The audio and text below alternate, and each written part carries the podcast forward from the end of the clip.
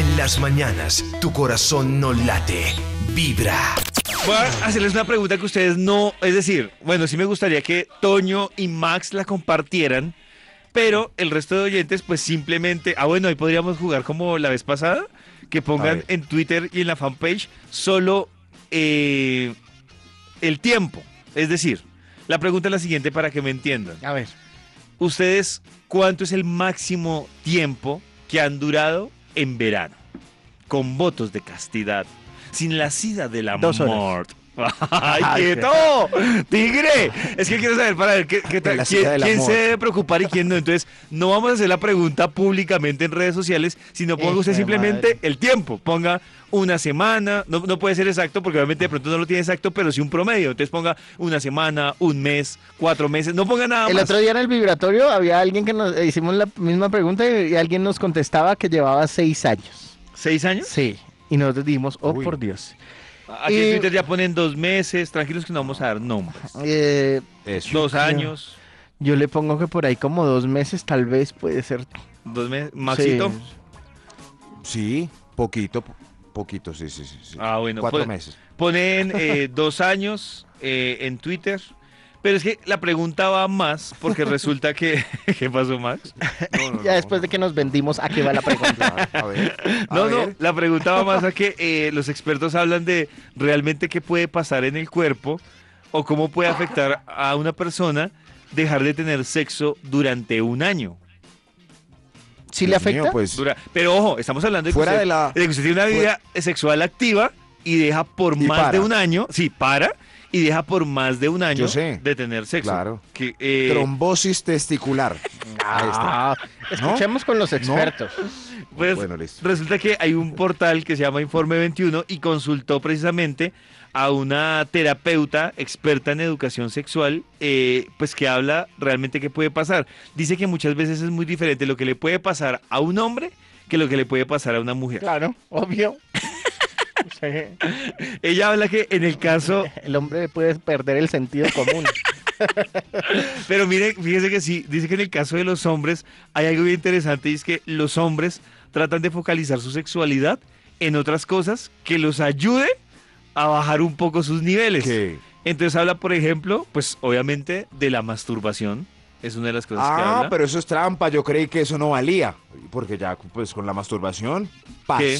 No, no, no. Maxito, porque dice que ¿No? baja los niveles de, digamos, del deseo del, del encuentro sexual, pero hay un tema que ella aclara y es que no baja el nivel de deseo sexual. Es decir, usted baja el nivel por un ratico y puede que eso le sirva para tres días, para cuatro días, pero usted sigue con, con su necesidad. Eh, Es decir, usted sigue pensando en sexo. Entonces dice que en el Ah. hombre ocurre Mm. precisamente esto. Otra cosa que ocurre en el hombre es que se puede, ya vemos nosotros, se puede volver un poquito más enfermito. Es decir, cualquier cosa lo puede Claro, con como, ganas. ¡Uy, qué rico! Uy, cuando uno aguanta mucho, cualquier Ah. cosa. eh, le dije, ay, tengo frío. Uy, Uy, qué frío. rico, sí. Uy, pezones parados. ¿Cómo es que le dicen a eso? No sé. sí. Enfermito. Calores de queta es otra cosa, pero eso sí. Eh, enfermito. Dice que otra cosa que pasa en los hombres es que puede generar, digamos que un estrés. Trombosis. Bueno, no. habla de la trombosis, pero dice que puede generar un estrés el hecho de empezar a compartir con muchas mujeres. Un estrés que incluso se convierte en mal genio. No, no, Ah, o sea, no o imagina sea- de estar rodeado de mujeres, pero que ninguna se lo dé. O sea, el hombre cargado relacionándose con mujeres paila, se enloquece. Sí, Ay, se enloquece. Ay, ¿qué voy a hacer? ¿Qué voy a hacer? Claro. Claro. Ay, Dios mío. Al fin de cuentas, yo sí siento que las ganas No como que se van acumulando. no me sí, toque. Dice No que hay otro fenómeno que pasa en los hombres que va muy ligado a esto que le digo, y es que su relación con las mujeres puede terminar eh, siendo bastante negativa, porque hay hombres que no saben afrontar esta situación, llamémoslo del verano, y lo que pasa es que empiezan por un afán, es decir, empiezan a mostrar el hambre y eso empieza a generar problemas en sus relaciones interpersonales. Es decir, se relacionan con cualquiera, eh, con cualquier mujer me refiero, la invitan a almorzar a algo, pero ya, es- ya están afanados. Y siempre está pensando en sexo. Sí, claro. Entonces, Bueno, ya, así sea que no siempre uno está pensando en sexo. pero O mi- sea que lo de Loco por Mary, ¿se acuerdan de la película Loco por Mary? Es cierto, sí.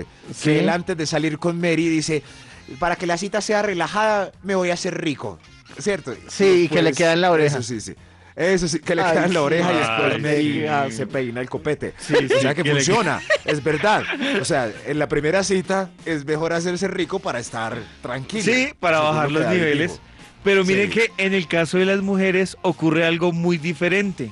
Y en el caso de las mujeres, claro, nos corrigen porque pronto hay mujeres que no les ocurre, pero dicen que las mujeres focalizan el tema no en tratar de bajar sus niveles sexuales con la masturbación y eso, aunque hace parte del proceso, pero por ejemplo dicen que las mujeres tienden a volverse adictas por otras cosas. Por ejemplo, volverse adictas por el trabajo. Y ellas buscan decir, no tengo tiempo Sí. para salir, no tengo tiempo para compartir Sí. con nadie. Y dicen que cuando la mujer se vuelve adicta al trabajo, lo que hace es evadir su deseo sexual, que es muy diferente a lo que pasa con el hombre. Ah, sí. Entonces, ¿qué, qué es lo que pasa? Con razón aguanta y estoy viendo en Twitter Sí. dos años, siete meses. y se ven con una cara de tranquilidad. Dos años, siete meses. Tu corazón no late. Vibra.